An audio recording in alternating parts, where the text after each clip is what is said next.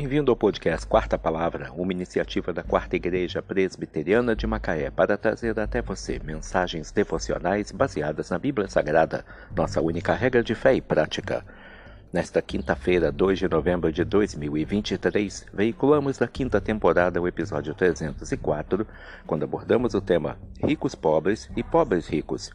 Mensagem devocional de autoria do Reverendo Hernandes Dias Lopes, extraída do devocionário Cotas de Esperança para a Alma, baseada em Lucas 12, versículo 15. Porque a vida de um homem não consiste na abundância dos bens que ele possui.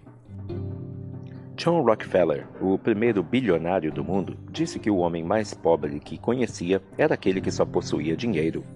A riqueza não tem tanto a ver com o que possuímos, mas com quem somos. Jesus disse que a vida de um homem não consiste na quantidade de bens que ele possui. A Bíblia diz que há alguns que são muito ricos, mas nada têm, e outros que são muito pobres, mas possuem tudo. Há ricos pobres e pobres ricos. Há pessoas que moram em palacetes, mas vivem uma vida miserável, sem alegria e sem paz. Há pessoas que vivem em casebres, mas bebem as taças da verdadeira alegria. A riqueza verdadeira não é medida pelo quanto dinheiro você tem, mas o quão grato você é por aquilo que Deus já lhe deu.